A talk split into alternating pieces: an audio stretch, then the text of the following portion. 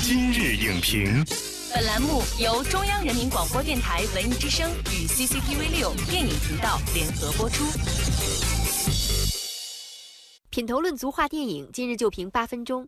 大家好，欢迎收听文艺之声今日影评，我是主持人姚淼。一场血火交融的生死决斗，一段匪夷所思的时空旅行，一次阴谋横生的绝命营救。六月二十九日，《逆时营救》上映之后即引发热议，它能否掀起国产科幻电影拍摄的热潮？本期今日影评特邀人民网娱乐频道主编蒋波，与您一同探讨扬长避短，国产科幻该怎样实现逆时营救？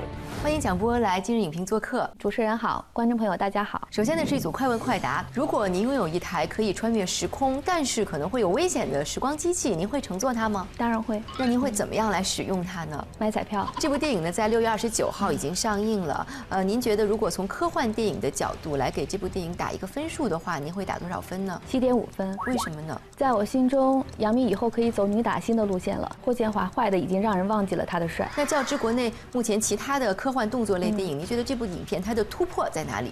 杨幂在这部电影里边一人分饰三角，而且当三个不同的角色出现在同一个画面里的时候，这个场面是非常震撼的。好，谢谢蒋波，快问快答结束，接下来进入全媒体扫描。人民网认为，影片既有软科幻的故事设定，也有动作片的大场面制作，糅杂了多种元素，却依然将故事讲述的有条有理。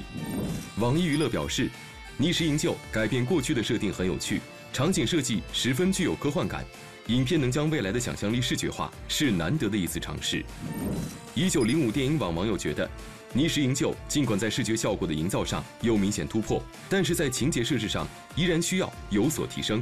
看过了全媒体扫描之后呢，我们发现其实大家对这部影片的评价还是不错的。它讲述的其实是杨幂饰演了一位单身母亲啊，利用人工虫洞一次次的回到过去拯救自己被绑架的儿子。其实这样一个故事呢，并不是很新颖，但是从它上映之后的反响来看呢，观众还是很被它所吸引。您觉得这是为什么呢？首先，作为一部国产的科幻动作片来说，它首先里边会有一些很多的这种非常精彩的打斗场面，也有一些关于未来的一些设定，肯定会有。一些意想不到的一些状况出现，不管是说他跟歹徒搏斗也好，还是追车这种场面来说，他在这部电影表现出来的无所畏惧的那种勇敢、勇勇敢，会让整个故事看起来非常的紧凑，这对观众来说也是非常有期待感的。就像您说的，这部电影呢有两个主打的标签，一个是科幻，还有一个呢就是。动作。那么在网络上看过影片的观众其实是争议不断的。您觉得这算是一部优秀的科幻动作电影吗？还有就是看过之后，影片最打动您的是什么呢？在我看来，《逆时营救》其实这部影片算是近几年来说完成度非常高的一部科幻电影。这部电影它能够把未来的这种想象力的视觉呈现出来，已经是非常好的一次尝试了。其实科幻电影它的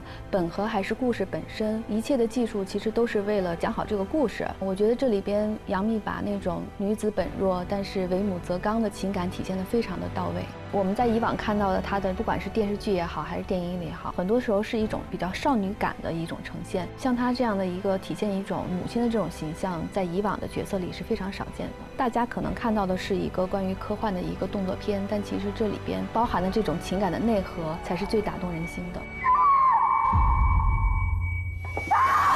所以这次杨幂的表现其实也得到了肯定，比如她是拿下了第五十届休斯顿国际电影节的最佳女演员的奖项。您觉得一个演员怎么样能够在这种以特效场景为先的科幻的电影当中，充分的把自己的演技发挥出来呢？我觉得这部电影对于杨幂来说，绝对应该是一次翻身的作品吧，因为她在演员面对绿幕去表演的时候嘛，很多时候是要靠自己的想象力，然后靠导演去调动她的情绪，但是。杨幂的难度是在于，她要在里边演出三种不同性格的人物出来，就是难上加难了。对，一个是比较温柔的，然后一个是比较冷静的，还有那种比较冷酷暴力的。但是这三种她都诠释的非常到位，可能会打破很多观众对偶像明星的这种既定的印象吧。其实呢，与《逆时营救》题材相似的优秀的科幻电影还挺多的，比如说像《明日边缘》《源代码》还有《时间机器》。您觉得《逆时营救》在呈现上面有什么不同之处呢？刚才你提到的这三部电影，比如说像《源代码》这部电影，它其实就是在一个列车上面，然后主人公去要不断的返回原来的时间点，不断的演练，不断的推演。比如说像汤姆克鲁斯出演的这个《明日边缘》，其实它也是一种不停的这个时间的重演，然后也是要不断的返回。其实，在好莱坞的这种。关于时间的电影里边有一个不成文的规定，就是同一时空不会出现不同时空的人，就是你面对你自己，其实是一件很危险的事情。但是这部电影呢，它打破了这种规律，这种科幻的尝试对于国产电影来说，我觉得是非常难得的。你是谁？我就是你。这几年在我们的大荧幕上看到的科幻电影还是越来越多了，从《星际穿越》到《降临》，从《攻壳机动队》再到《异星觉醒》。那么反观我们国内的科幻题材的电影呢，有一些是出现了比较匮乏或者薄弱的情况。您觉得为什么会出现这样的情况呢？其实我们在八十年代的时候也出现过一些比较上乘的经典之作，比如说像《霹雳贝贝》这样的作品，还有《大气层消失》。对，包括像周星驰的《长江七号》这样的电影，也都得到了很多影迷的喜欢。但是这样的作品的确是我们尝试的比较少，主要还是人才的这方面的匮乏。因为我们现在已经开始拍摄三亿或者是四亿这样投资的电影了，但是呢，对于科幻电影来说，它最核心的问题是缺少一个好故事，我们也缺少能够驾驭这个好故事的这样的导演人才。但是我们现在对当代的这种科幻电影、穿越题材的电影，其实也有一些上乘之作了，比如说像今年刚刚上映的《记忆大师》，包括《乘风破浪》，还有《重返二十岁》。其实我们已经开始在这方面去积累。一定的经验了，可以说在这种类型片里边，也是一种很好的萌芽的尝试。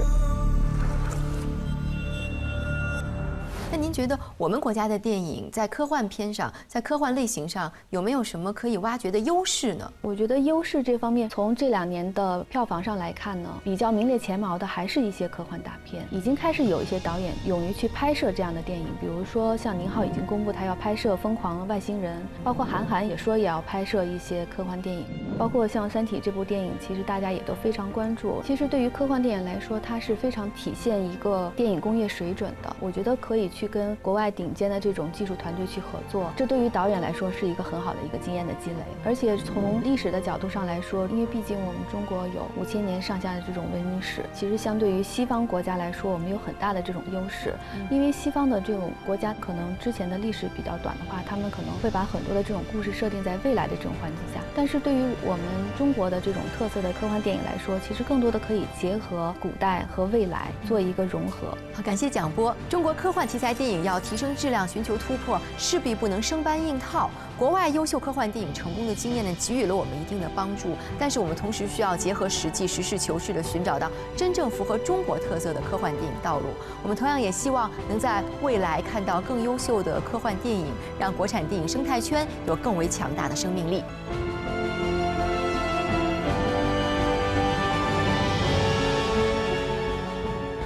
栏目视频内容，请关注 CCTV 六电影频道，周一到周五每晚十点档《今日影评》。